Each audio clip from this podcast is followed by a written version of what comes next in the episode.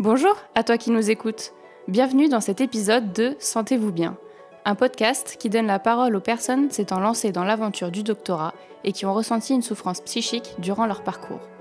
Notre but Libérer leur parole et déstigmatiser ces situations complexes en lien avec la santé mentale. Alors que tu sois un doctorat, un post-doc ou touché de près ou de loin par l'univers de la recherche, sois à l'écoute, car ici, on ne se taise pas.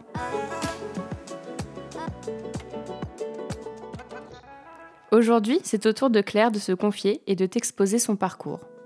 Désormais plus apaisée, elle décrit avec précision les changements d'humeur, son manque de motivation et un réel sentiment de vide qu'elle a pu rencontrer au cours de sa dépression, engendrée par un statut précaire qu'instaure la thèse. Des idées noires, voire suicidaires, y sont partagées. Ainsi, si toi ou ton entourage souhaite avoir un soutien sur ce sujet, le numéro gratuit national de prévention du suicide, le 3114, est à disposition. Si tu es prêt, c'est avec plaisir que je te souhaite une bonne écoute. Bonjour Claire. Bonjour Amélie. Bienvenue dans cet épisode de Sentez-vous bien. Bah, merci de m'avoir invité. Merci d'avoir accepté l'invitation et de te livrer du coup euh, au sein de ce podcast. Aujourd'hui, on va parler de ton parcours. Est-ce que tu peux euh, nous le présenter et le détailler un peu plus? Alors, euh, j'ai eu un parcours assez classique en lettres étrangères. Euh, j'ai fait un master d'études germaniques, euh, recherche. J'ai bien soutenu mon mémoire de recherche. Ça me plaisait beaucoup et je me suis dit, je veux faire ça toute ma vie, évidemment. J'ai donc posé ma candidature une première fois pour un contrat doctoral dans mon université d'origine. Je ne l'ai pas obtenu, mais on m'a dit c'est courant de ne pas l'obtenir la première année. Votre dossier était très bien. Reposez votre candidature l'année prochaine, ça va le faire. Et on m'a conseillé de passer l'agrégation pour améliorer mon CV pas pour aller travailler dans le secondaire, pour améliorer mon CV. J'ai passé l'agrégation, je l'ai eu du premier coup, j'ai représenté ma candidature et on m'a répondu bah maintenant que vous avez un vrai métier, vous n'avez pas besoin de financement doctoral. Voilà, donc ça a été sujet de beaucoup de conflits entre mon potentiel directeur de recherche et le labo de recherche dans mon université d'origine. Et euh, finalement, euh, j'ai changé de directeur de recherche et il m'a recommandé à une de ses collègues pour justement sortir de cette université où les études germaniques n'étaient pas très bien euh, accueillies et encadrées. Donc maintenant, je suis inscrite depuis déjà 4 ans en thèse et je fais un doctorat euh, sans contrat, non financé, comme euh, beaucoup de gens en SHS. Et puisque j'étais titulaire de l'agrégation, j'ai été euh, nommée par l'éducation nationale. Et donc les deux premières années de mon doctorat, je les ai faites en travaillant en collège en parallèle, à 125 km de chez moi. Donc ça pose un peu des conditions assez peu favorables à une recherche sereine et concentrée, on va dire ça comme ça. Et là, ça fait deux ans que j'étais en disponibilité après ma dépression. Voilà, ça donne une idée un peu de, de mon parcours. Et du coup, à cette entrée en thèse, quelles étaient tes motivations, tes objectifs ou tes idées euh, préconçues? Alors déjà, il y avait le sujet que j'avais trouvé qui m'intéressait beaucoup. Donc là, je pense que la première motivation, c'était quand même l'intérêt pour, euh, pour mon sujet de recherche. Et heureusement, je pense que c'était la meilleure motivation.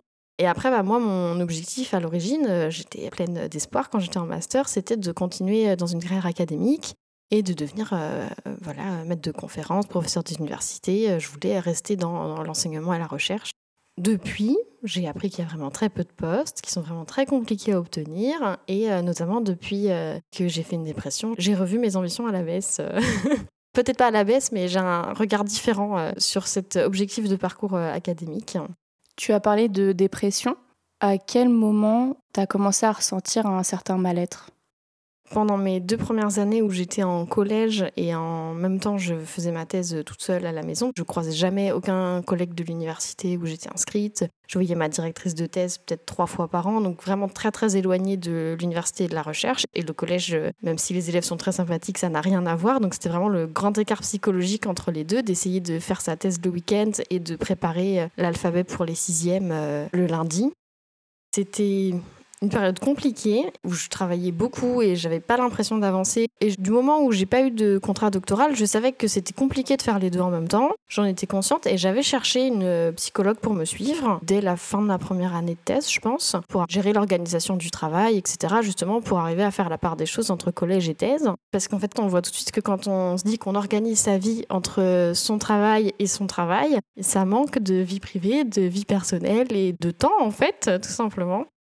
Est-ce qu'il y a un événement particulier qui a déclenché euh, cette souffrance psychique que tu as ressentie? Sur la question de l'élément déclencheur, en fait, ce qui s'est passé, c'est que l'été, entre ma première et ma deuxième année de thèse, j'ai appris qu'une personne de ma famille était très malade. Et en fait, normalement, quand on a une vie équilibrée et qu'il se passe un événement comme ça euh, important et euh, qui nous touche de très près, on a de l'énergie à consacrer à des problèmes familiaux, par exemple.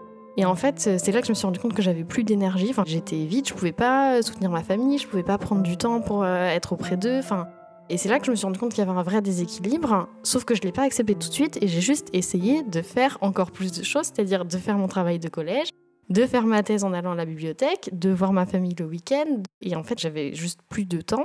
Et euh, ma psychologue m'a convaincue de prendre un premier arrêt pour état dépressif en novembre. Je voulais pas, j'ai refusé plusieurs fois. Euh, j'ai accepté de prendre deux semaines pour me reposer et après ça repart euh, à fond en me disant je profiterai de mon arrêt maladie pour bien avancer ma thèse, ce que évidemment j'ai pas du tout réussi à faire parce que ça n'allait déjà pas bien. À ce moment-là, au niveau des ressentis que tu avais, c'était plus ces questionnements, ce manque d'énergie. Est-ce que tu avais repéré d'autres euh, signes? Alors moi non, je refusais de les voir, mais ma psychologue elle m'en dressait la liste et elle me le répétait souvent. Et oui, bah, il y a plusieurs choses. Pendant un premier temps, j'ai beaucoup pleuré. Et je me disais, c'est normal, j'ai appris que quelqu'un de proche était malade, c'est normal de traiter des émotions tristes, etc. Mais c'était vraiment euh, aléatoire, quoi. J'étais devenue euh, très très irritable parce qu'en fait, comme j'étais fatiguée de tout, j'avais pas envie de parler, j'avais pas envie de dire pourquoi j'allais pas bien. Ça, ça a été vraiment un signal d'alarme pour moi parce que je suis quelqu'un de relativement gentil avec mes proches, j'ai toujours envie d'aider. Et pendant plusieurs mois, j'avais vraiment envie d'aider personne. N'importe qui qui me parlait, ça m'énervait tout de suite. Je me dis, bah, je me suis pas reconnue en fait.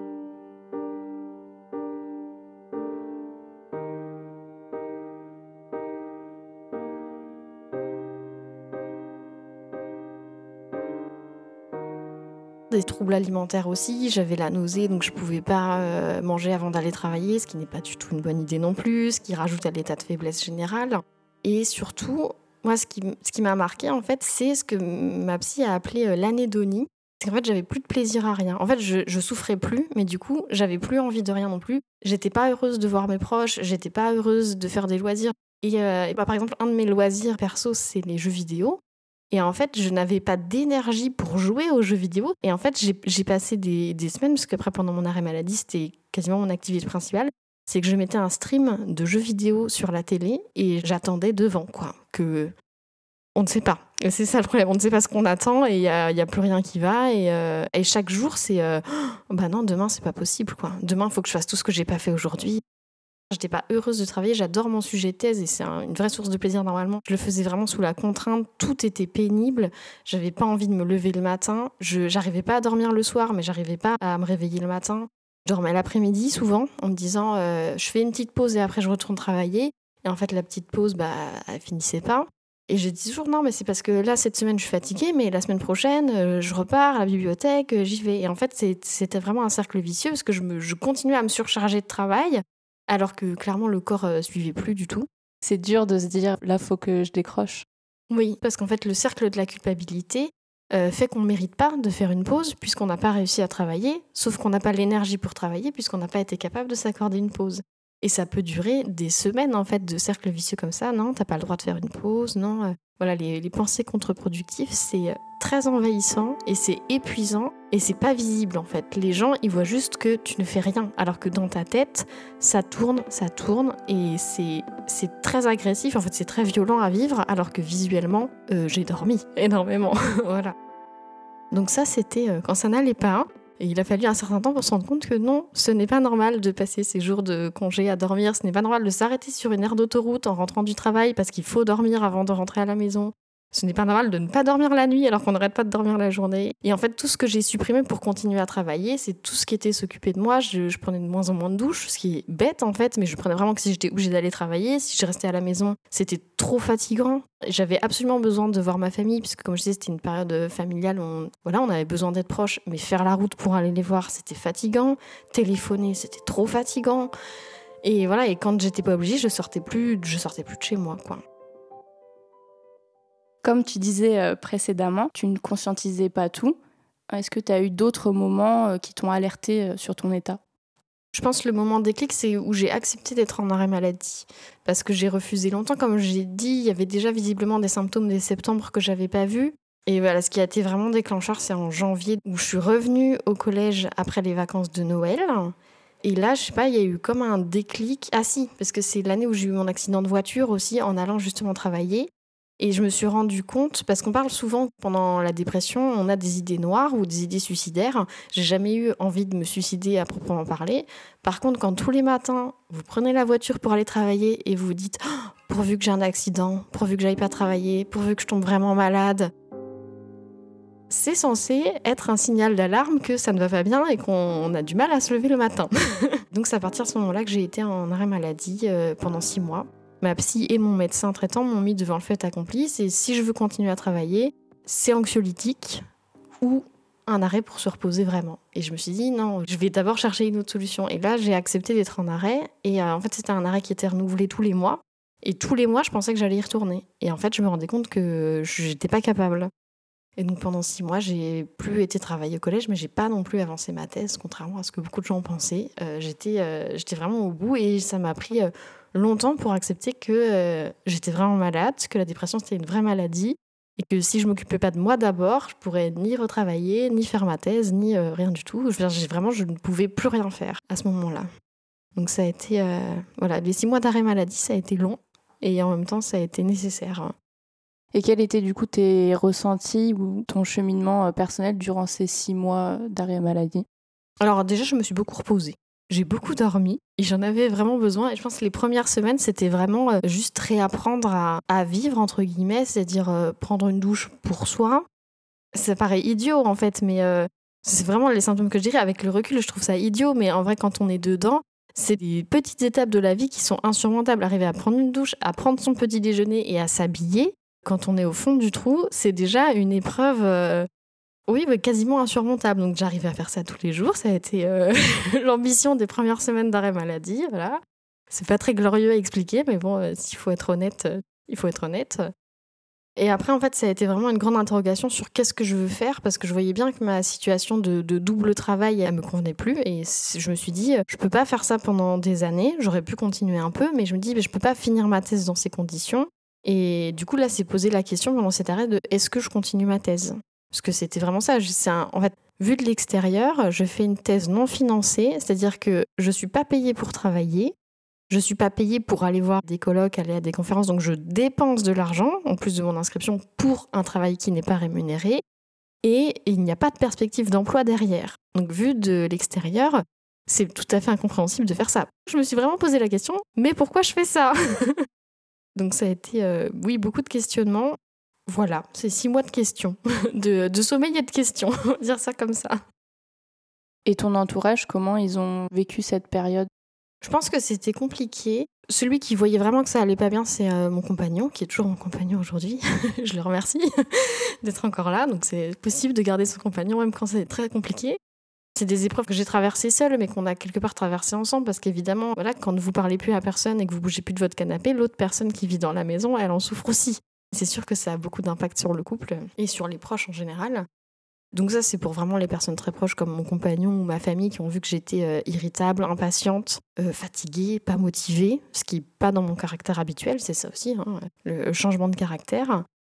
Et par contre, au travail, avant que je parte en arrêt, ça se voyait pas du tout. Parce que euh, j'ai fait ce que ma psy a appelé du masking. En fait, je mettais énormément d'énergie à faire comme si tout allait bien, et quand je suis partie en arrêt maladie, mes collègues n'ont pas compris. D'ailleurs, à l'université, enfin, personne n'a compris parce que je suis toujours souriante, tout va toujours très bien, je gère mes classes comme il faut, je gère mon travail comme il faut, tout va bien. Et en fait, au moment où j'ai arrêté ça, j'ai fait une espèce de décompression et vraiment, ça m'avait vidé. En fait, je me rendais pas compte de l'énergie que ça me prenait à faire semblant d'aller bien. Et en fait, je m'auto-convainquais que, mais si, ça va bien, euh, tout le monde me dit que je suis très souriante. Alors que, oui, vraiment, c'est juste de la façade et derrière, il y, y a tout qui s'écroule, quoi.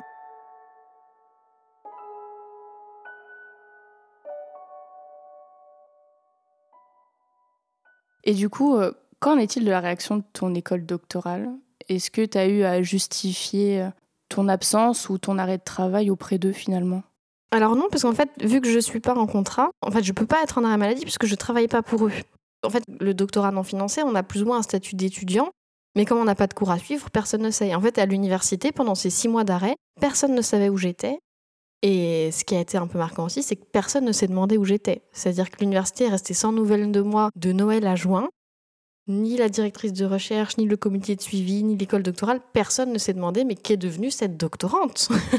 Voilà, et ça c'est vrai que ça a été euh, aussi une prise de conscience de me dire bah je suis quand même un peu toute seule avec mon problème et ma thèse c'est mon problème à moi parce que ce que je me disais à ce moment-là c'est et tout le monde s'en fout. ce qui n'est pas vrai, il y a des gens qui s'intéressent à mon sujet de recherche, bien sûr, mais, euh, mais c'est vrai que la spirale de la solitude elle est très importante à ce moment-là parce que j'avais pas de contact avec d'autres doctorants, j'étais vraiment seule, euh, seule avec mes bouquins, avec mes auteurs mort depuis deux siècles.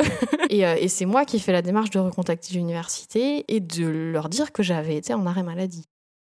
Et comment cette annonce a été prise de la part de ta directrice de thèse, par exemple? Comme je les ai recontactés au moment où je commençais à aller mieux, après les six mois d'arrêt maladie, j'ai pu les recontacter en disant j'ai été en arrêt, mais ça va mieux, je vais reprendre mon travail de recherche. Donc en fait, elle, a réagi tout de suite sur l'important c'est que vous repreniez, vous inquiétez pas, vous êtes qu'en deuxième année, vous avez le temps, puisque les thèses en sciences humaines et sociales et en littérature étrangère en particulier, c'est ce que je connais, euh, ça dure très longtemps, on s'attend pas que vous finissiez en moins de quatre ans, donc être à la fin de sa deuxième année, ça laisse encore beaucoup de temps pour travailler.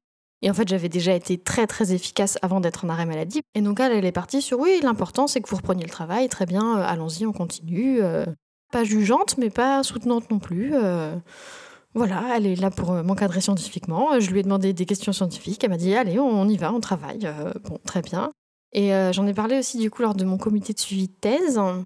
Ils ont été très bienveillants. Ils ont dit que c'était important d'en parler, de faire remonter les soucis des doctorants non financés, voilà, et, et qu'ils n'allaient pas pour autant mettre un avis défavorable dans mon comité de suivi, parce qu'il faut un avis favorable. Donc ils ont été très gentils mais euh, bah, ils n'avaient pas de conseils à me donner. J'ai appris plus tard qu'il existait un service euh, santé à l'université qui pouvait s'adresser aux doctorants. Ils m'ont pas informé de l'existence de ce service et je pense qu'eux-mêmes ne le connaissaient pas, alors que c'est quelque chose d'utile, je pense, d'informer les doctorants qui vont mal qu'il y a un service santé et qu'on peut les contacter. Non, moi, tous mes médecins, je les ai payés de ma poche et euh, j'ai pas du tout été par l'université de, ce point de vue-là, d'un point de vue suivi médical. Donc ça, ça a été un peu violent après coup parce que je l'ai vraiment ressenti comme un manque de considération bah, de la part de, des gens qui sont censés m'encadrer en fait. Heureusement, j'allais mieux quand je les ai recontactés, mais je me suis dit, si j'avais choisi d'arrêter, j'aurais pu ne jamais leur dire et je ne sais pas ce qui se serait passé.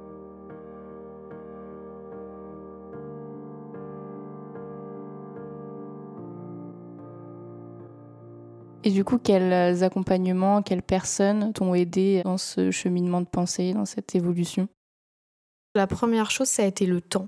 De me donner le temps de réfléchir, le temps de, penser à moi avant de penser au travail. Et je pense que c'est la première fois de ma vie que j'ai fait ça parce que j'ai été euh, bonne élève, j'ai toujours bien travaillé. Et comme j'ai dit, j'ai fait un parcours entre guillemets sans faute licence, master, agrégation, doctorat. Ça roulait. Et, euh, donc de devoir vraiment s'arrêter dans, dans, le fil de ce qu'on a commencé, de me dire ça ne fonctionne pas, je ne peux pas vivre en faisant de la thèse ma priorité euh, pour tout. Et en plus, elle ne me le rend pas, entre guillemets. Enfin voilà, ça ne ça m'aide pas dans la vie, quoi, dans, dans, ma vie à moi. Donc ça a été beaucoup de questionnements personnels. Après, euh, ma psychologue, vraiment de très bons conseils, très bons soutiens. Quand j'ai commencé à la voir, on se voyait tous les trois mois pour un suivi régulier. Au moment où ça allait pas bien, elle me voyait toutes les semaines. Voilà, merci à elle, c'était vraiment utile. Ça t'a aidé à mettre des mots sur des ressentis? Qu'est-ce que ça t'a apporté? Oui, à comprendre ce qui m'arrivait, à mettre des mots. Par exemple, là, je disais l'anédonie, le fait de plus avoir envie de rien et de se rendre compte que c'est pas normal, d'accepter de se donner du temps et de savoir comment s'occuper de soi en fait, parce que je me suis rendu compte que je ne savais pas m'occuper de moi. Elle me disait prenez du temps pour vous, faites des choses pour vous. Je dis mais je ne sais pas ce que je veux faire. Si je prends du temps pour moi, d'habitude je travaille ma thèse en fait. C'est ça mon temps libre euh, dans ma vie et d'accepter d'être en dépression et d'accepter d'en sortir aussi. C'est un long processus. Et euh, je pense que ce que je note aussi, ce qui, a été frustrant au début, ce que j'ai mis longtemps à comprendre quand j'ai commencé à aller mieux, c'est que c'est pas un processus linéaire où on va un petit peu mieux tous les jours. C'est vraiment des hauts, des bas.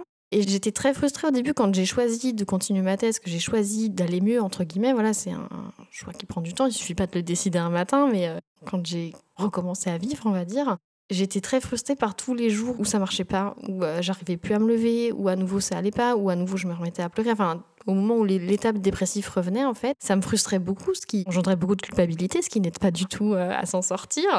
Et en fait, il m'a fallu longtemps pour comprendre euh, qu'en fait, je continuais à progresser, mais par marche, par petits paliers. Et même si je retombais, je retombais moins bas.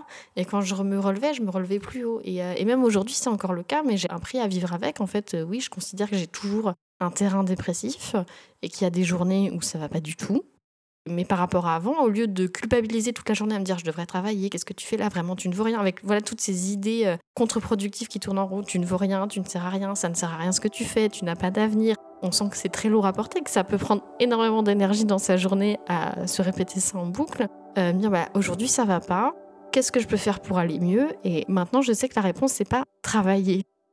Et ce qui m'a aidé aussi, c'est de prendre un chien. voilà, je pense que le moment où j'ai adopté mon chien, j'ai accepté que ma vie privée passait avant ma thèse et mon doctorat. Et c'est vraiment symbolique parce qu'en fait, le chien, c'était un engagement, mais en fait, j'ai vraiment changé l'organisation de ma vie pour si moi je vais pas bien, il n'y a pas d'intérêt à ce que je travaille euh, à faire ma thèse. Voilà. Maintenant, si ça va pas, je prends mon chien et ma voiture et je vais me promener à la mer. Oui, c'est une heure de route, mais voilà, je vais avoir passé une demi-journée où j'aurais vu l'océan, j'aurais pensé à autre chose, j'aurais pris l'air euh, littéralement. Et peut-être que le lendemain, je vais arriver à travailler parce que j'aurais fait une vraie coupure, ce que j'étais pas capable de faire avant.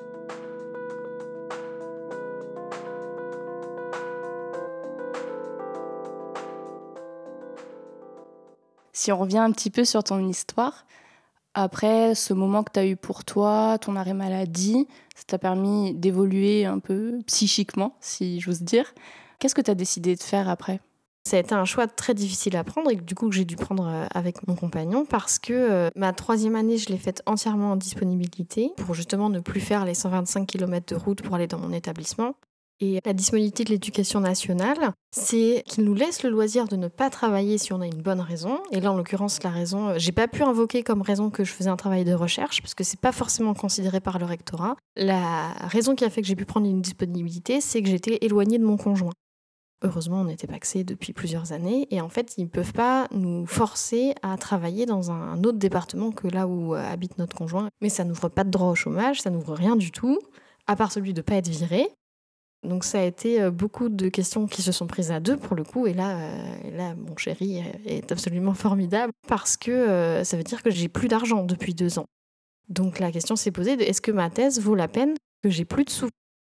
Est-ce que j'ai assez d'argent de côté des années où j'ai travaillé? Est-ce que le salaire de mon conjoint suffit à nous faire vivre tous les deux? Est-ce qu'on va pouvoir rembourser les prêts qu'on a? Et là, actuellement, ma thèse, elle est financée par ma famille, en fait. Elle n'est pas financée par l'institution, elle n'est pas financée par l'université. Elle est en partie financée par les années où j'ai travaillé, par l'argent que j'ai de côté. Et mon loyer, bah, heureusement que c'est pas moi qui le paye, sinon j'aurais pas pu faire ce choix-là. J'ai conscience que dans mon malheur, j'ai quand même une situation privilégiée, entre guillemets. Donc j'ai eu euh, les, soutiens familiaux et, euh, proches nécessaires que ne m'a pas apporté en fait les gens qui sont censés euh, m'encadrer. Le fait de devoir continuer ta thèse en disponibilité, est-ce que ça a réveillé d'autres choses en toi, d'autres sentiments ou observations? Et oui, dans les symptômes que j'ai pas dit mais dont je me suis vraiment rendu compte à ce moment-là, c'est que la dépression, en tant que maladie, elle affecte les capacités cognitives, vraiment. Et en fait, j'étais plus capable de me concentrer. Et là, j'étais pas capable, enfin, j'étais capable avant de fournir des, des sessions de 7 heures de travail quasi sans pause, et j'en étais plus capable. Donc j'étais en colère contre moi-même.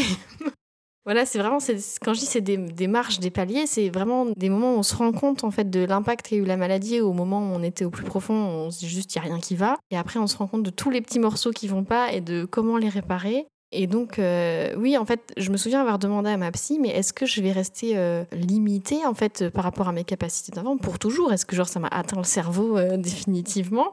Et, sa réponse m'a beaucoup aidée. Elle a dit, alors déjà, non, ça revient au fur et à mesure, il faut pas s'inquiéter, c'est normal d'avoir des phases où ça marche plus. Et surtout, maintenant que j'ai appris mes limites, c'est très probable que je vais moins travailler qu'avant, enfin, avec des sessions moins intenses, parce qu'en fait, j'ai appris que c'était pas bon pour moi. Et en fait, que le temps de récupération nécessaire pour une journée de 7 heures non-stop à la bibliothèque, il, il en vaut pas la peine, en fait, c'est pas rentable. Et euh, ça, c'est quelque chose dont j'avais pas conscience avant. Je me disais, si j'arrive à travailler 7 heures d'affilée, je pourrais le refaire le lendemain et, euh, et ça va avancer. Et en fait, non, 7 heures d'affilée de travail intellectuel très intense, il faut faire une pause en fait, il faut prendre l'air. Et maintenant, je pense que j'ai retrouvé toutes mes capacités cognitives. Je sais pas si on peut vraiment dire ça comme ça, mais enfin, maintenant, je, me sens plus freinée dans mon travail comme j'ai pu l'être au moment où j'ai recommencé à, faire mon travail de recherche où tout me paraissait trop compliqué. En plus, après six mois de pause, il y a eu. euh, voilà, je savais plus pourquoi j'avais fait telle fiche, pourquoi j'avais lu tel livre. Euh, Faut se remettre dedans, ça prend du temps. Et en fait, plus la pause est longue, plus c'est difficile de se remettre dedans. Donc euh, ça a été euh, intense et maintenant je ne fais plus de pause de plus d'un week-end, comme ça je garde mon sujet en tête, mais je fais des week-ends de pause.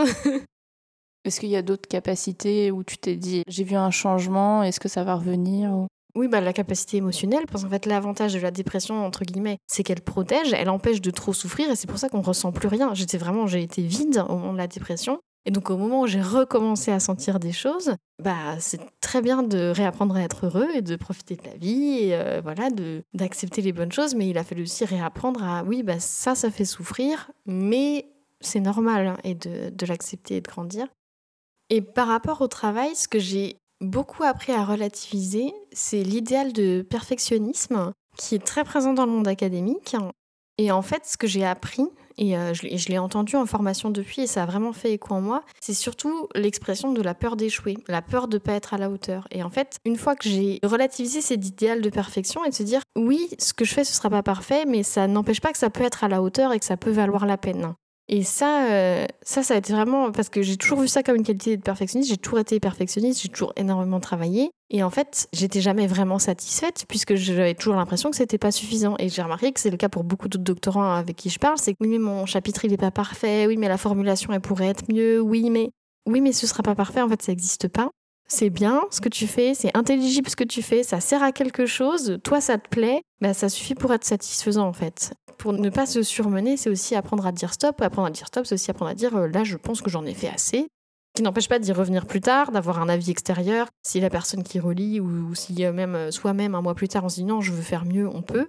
Mais apprendre à s'arrêter pour organiser son travail en fait de façon saine, c'est important aussi. Et là-dessus, le perfectionnisme, non, maintenant c'est un défaut que je combats au lieu de le présenter comme une qualité comme je le faisais avant. Et je pense que ça m'a vraiment aidé à relativiser mon rapport au travail en fait et mon rapport euh, du coup au travail de recherche en particulier. Parce que du coup, c'était des exigences personnelles que tu te mettais assez hautes. Finalement, c'était pas des influences euh, environnementales ou extérieures qui te disaient bon bah ça faut que tu le retravailles tout ça.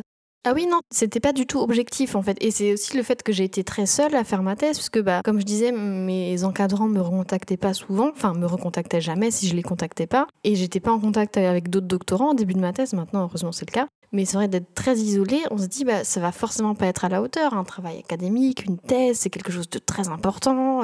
Enfin vraiment oui, un niveau d'exigence euh, irréaliste en fait, mais dont on se rend pas compte. Et ça rejoint quelque part euh, le syndrome de l'imposteur dont on entend plus parler maintenant, de se dire mais pourquoi ils m'ont accepté? Ça se trouve j'ai pas du tout le niveau, etc. Il faut que je fasse vraiment quelque chose d'extraordinaire pour euh, mériter d'être là. euh. Alors en fait non, euh, dans le monde académique, les gens n'écrivent pas tous des trucs formidables. Euh, Ce sera pas parfait, mais ça fait partie du jeu. Euh, donner le meilleur, ça veut pas dire faire quelque chose de parfait. C'est vraiment euh, donner le meilleur de moi-même, je sais le faire. Faire quelque chose de parfait, je ne sais pas. Et en fait, c'est une façon d'approcher le travail de recherche et d'aborder ma thèse.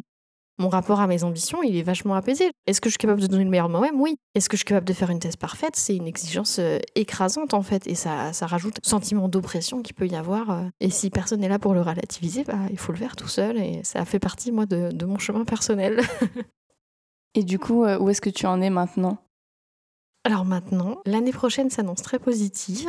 Là, je finis ma quatrième année. Donc j'entame ma cinquième année. J'ai commencé la rédaction de ma thèse, donc je suis sur la fin officiellement. Et euh, ce qui va changer aussi pour moi, c'est que j'ai euh, trouvé un contrat d'ATER à une université proche de chez moi.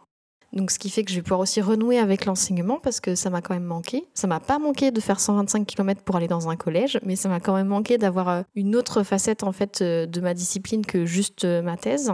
J'aurai aussi à nouveau un salaire, ce qui, d'un point de vue personnel, est un soulagement.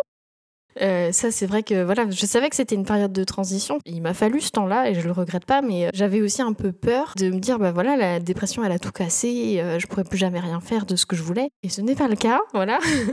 c'est un peu aussi ce que je veux souligner aujourd'hui, c'est que oui, c'était un bouleversement, mais au final, comme toute révolution, bah, ça finit par tourner. Et là, les choses reprennent un peu leur place, et donc je suis contente de renouer avec l'enseignement. Ça me donne aussi un peu d'espoir pour trouver une place dans le monde académique, mais un espoir bien plus relatif qu'avant.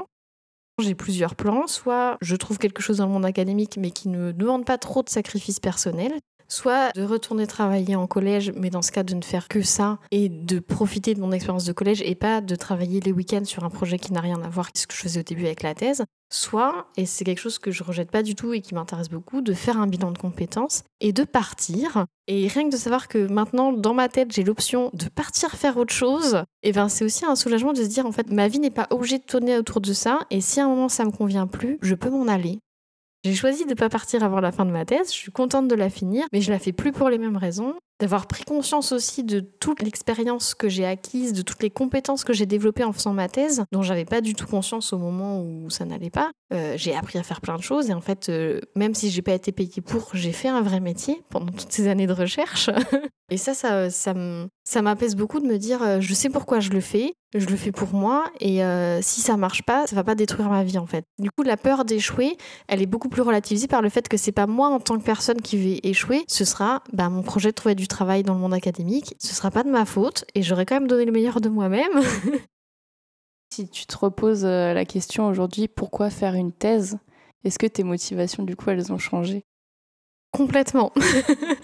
ça n'a plus rien à voir. À l'origine, j'ai choisi mon sujet de thèse d'une part parce qu'il m'intéressait, mais vraiment dans cette optique, je veux travailler à l'université, voilà. Et euh, le fameux si on veut, on peut. Ce qui ne fonctionne pas tout le temps parce que des fois on veut et les conditions font qu'on ne peut pas et c'est pas de sa faute.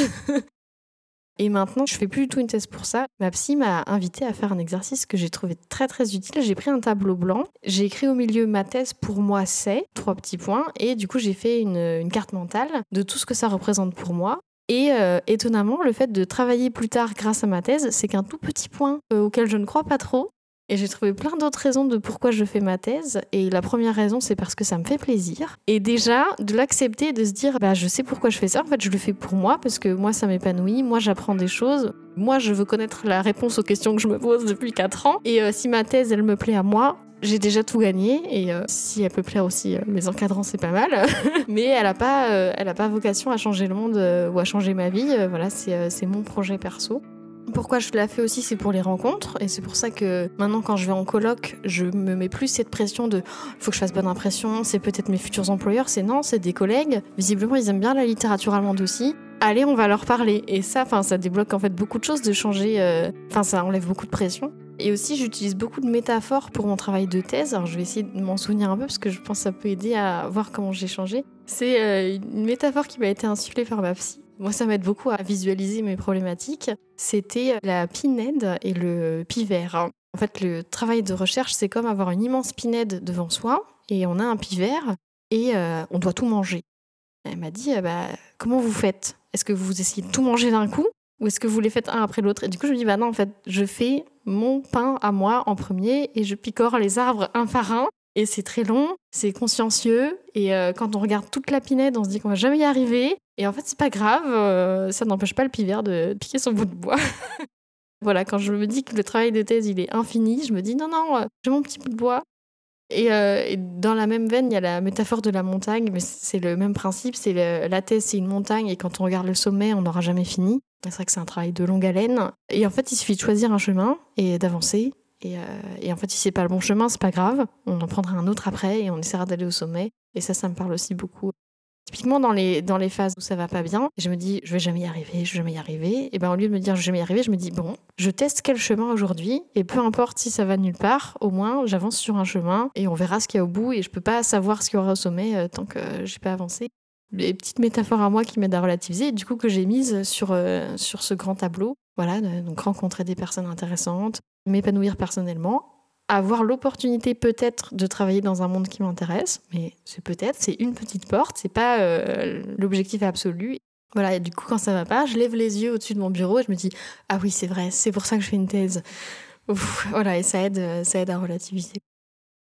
Et si aujourd'hui euh, une doctorante ou un doctorant se reconnaît un peu dans ce que tu dis, est-ce qu'il y a quelques tips ou quelques ressources que tu aimerais lui partager? La première chose, c'est que ce n'est pas normal de souffrir. On nous dit beaucoup que euh, le doctorat, c'est beaucoup de souffrance. Ce n'est pas vrai. ce n'est pas normal. Et en fait, à aucun moment dans notre vie, c'est normal d'être en souffrance à cause de son travail. C'est normal d'être en souffrance quand on est malheureux, quand on traverse des périodes difficiles. Mais c'est pas censé être un état de fait euh, pour toujours. Et ceux qui vont essayer de vous dire que c'est normal de souffrir, ce n'est pas vrai. Et ce dont je me rends compte aussi, c'est qu'en fait, on travaille beaucoup mieux quand on est heureux. Et donc, ça sert à rien de se forcer. Euh, si vous êtes malheureux, il faut d'abord penser à soi. C'est pas facile, on n'est pas habitué à faire ça. Quelque part, il faut être un petit peu égoïste et entretenir des cercles vertueux plutôt que des cercles vicieux. Un autre conseil que je peux donner, c'est de repérer les pensées parasites. Moi, c'est un travail que je fais toujours. Si vous pensez je ne vaux rien, ça ne sert à rien, euh, je n'en vaux pas la peine, tout ce qui commence par je est quelque chose de négatif, il ne faut pas penser ça. Ce n'est pas grave de le penser, mais ce qui est intéressant, c'est de trouver les bonnes réponses. Je ne vaux rien, c'est forcément pas vrai. Tout le monde vaut quelque chose, vous valez quelque chose. Et euh, après, c'est à vous de trouver votre réponse. Moi, euh, c'est pas je ne vaux rien, c'est je fais de mon mieux. Ce qui est difficile avec la dépression, j'ai trouvé, c'est qu'on lutte contre soi-même. Et c'est difficile de l'accepter déjà, c'est difficile de lâcher prise. C'est difficile de se rendre compte qu'on a tort, d'accepter qu'on a tort. Il faut accepter que ça prend du temps aussi, et euh, c'est normal de prendre du temps pour soi, que ce soit pour un arrêt maladie ou pour autre chose. C'est normal de ne pas travailler tous ces week-ends à sa thèse. Il y a beaucoup de gens qui vont vous dire le contraire. Non, non, c'est, on a le droit de faire des pauses. Il faut faire des pauses. Et si vous avez besoin de faire une pause, c'est vous qui savez. et, euh, et tout le reste du monde peut attendre en fait. Quel autre conseil je peux donner à un ou une doctorant qui se reconnaîtrait euh Alors, moi, ce qui m'a aidé, c'est de trouver une psy. Je sais que c'est difficile de trouver un ou une bonne psy, et parfois on se dit, bah, j'en ai trouvé un, mais ça va pas du tout, donc les psys, c'est pas pour moi. Et je dis, en fait, on n'a pas besoin d'attendre d'aller mal pour aller euh, voir quelqu'un. Si ça va mal, je conseille de trouver quelqu'un. Mais euh, moi, par exemple, j'avais trouvé ma psy avant d'aller vraiment pas bien parce que juste j'avais besoin d'aide pour m'organiser, etc. Et heureusement, en fait, parce que du coup, elle était là, elle a pu m'envoyer des signaux bien avant que moi, je me rende compte que ça n'aille pas bien. Ça vaut la peine, à mon avis, d'avoir quelqu'un qui nous aide à. Voilà, une, sorte de coach, en fait. Voilà, moi, c'est un psy, mais ça peut être un coach, ça peut être. Après, des fois, on tombe sur des bons encadrants qui, j'imagine, font ce travail. Quelque part, c'est aussi le rôle de l'encadrant, normalement, de vous aider à vous organiser et à trouver une bonne balance euh, vie privée, euh, vie professionnelle avec le doctorat. Mais euh, y a, c'est normal aussi d'aller chercher de l'aide ailleurs. Et si on se sent seul, il faut chercher quelqu'un. C'est difficile, mais euh, il y a forcément des moments où on se sent seul dans la recherche, mais euh, on n'est pas censé en souffrir.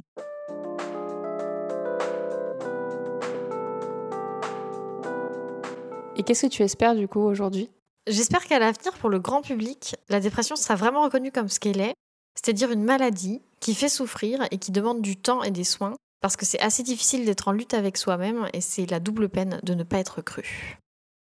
En tout cas, je te souhaite plein de choses positives euh, pour la suite dans cette nouvelle perspective. Et je te remercie encore euh, d'avoir accepté de te livrer ici et de nous avoir fait confiance. Bah avec plaisir. Merci encore euh, pour l'invitation. Et, si ce que j'ai raconté peut aider au moins une seule personne ou juste éclairer des personnes qui se posent des questions, bah, j'en suis ravie. Merci beaucoup.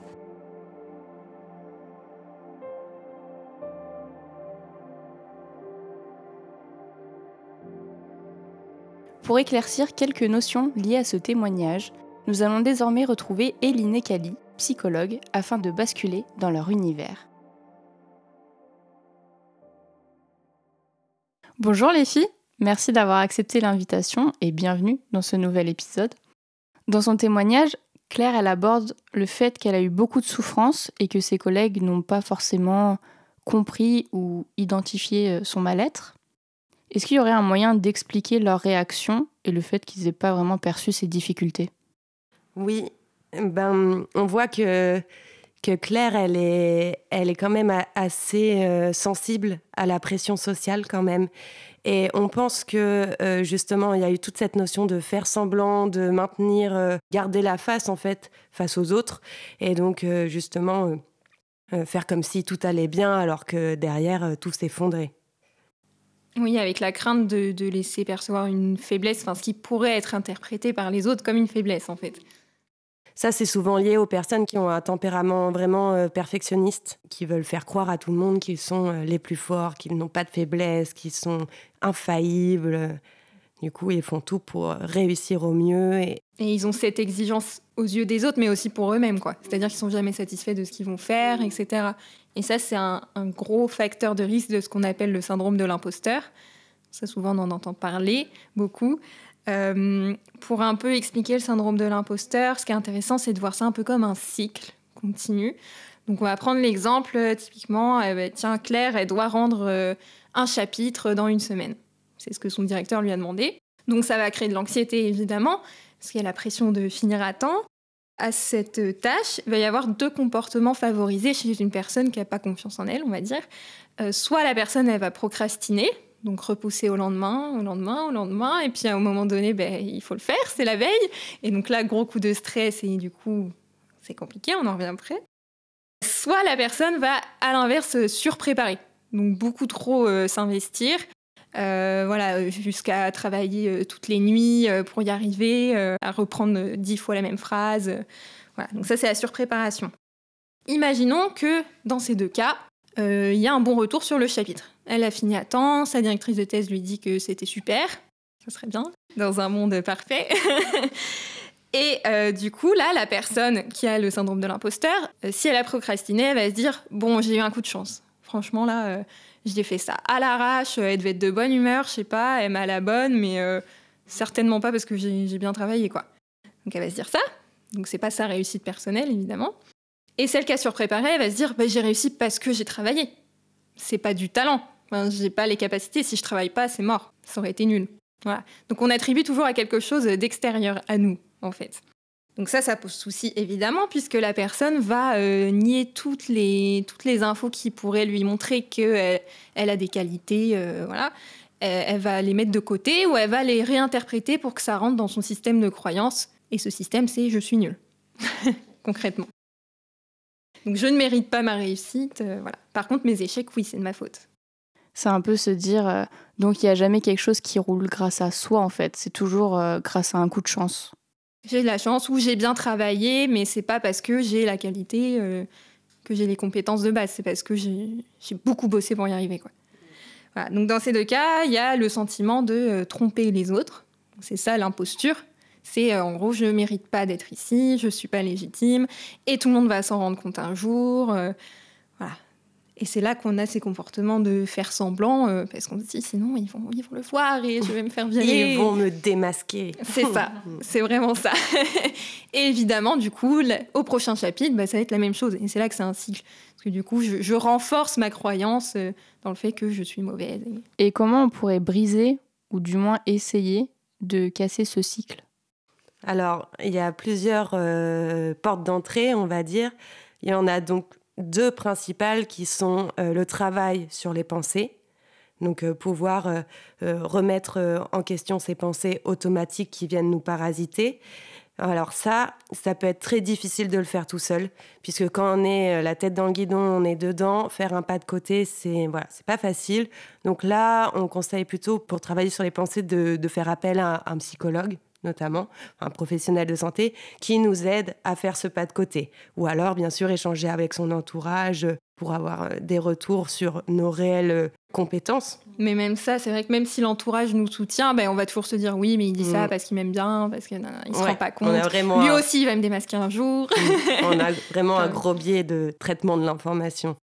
Donc tout ce travail de ce qu'on appelle restructuration cognitive. Et après, on a le travail sur euh, vraiment les comportements en tant que tels euh, dans le travail euh, de restructuration cognitive, justement, euh, il y a aussi le fait de casser le mythe de la perfection. Et ça, Claire, elle, en parle d'ailleurs, parce qu'elle a réussi à faire ce travail grâce à sa thérapie.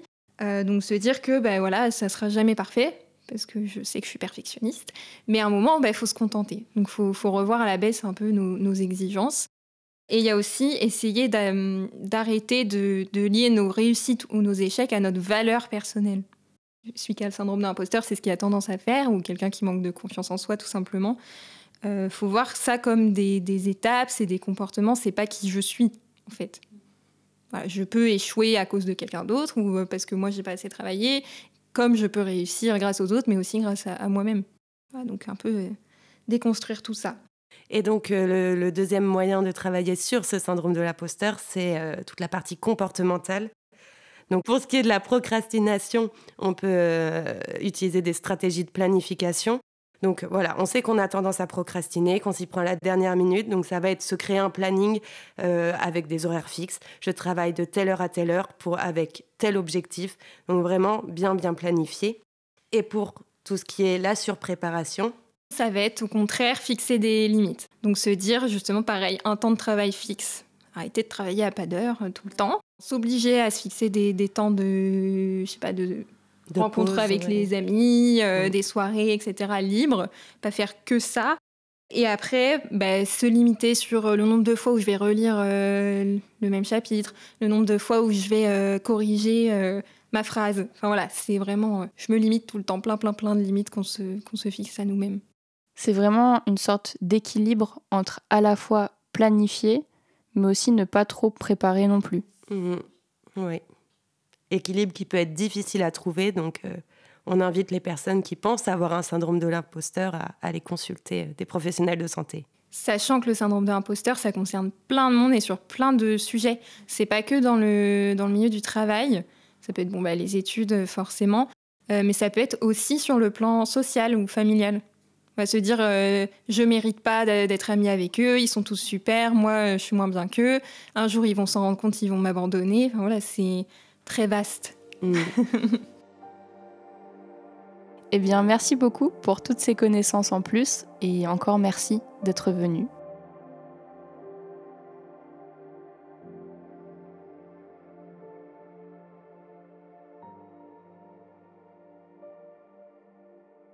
Tu viens d'écouter le témoignage de Claire et la vie expert d'Eline Kali. Ce témoignage a pour but de déstigmatiser ces situations complexes, mais ne remplace en aucun cas un suivi thérapeutique. Si tu ressens un besoin d'aide et d'écoute, rapproche-toi de ton entourage, professionnel de santé ou encore association. Des ressources sont indiquées dans la description.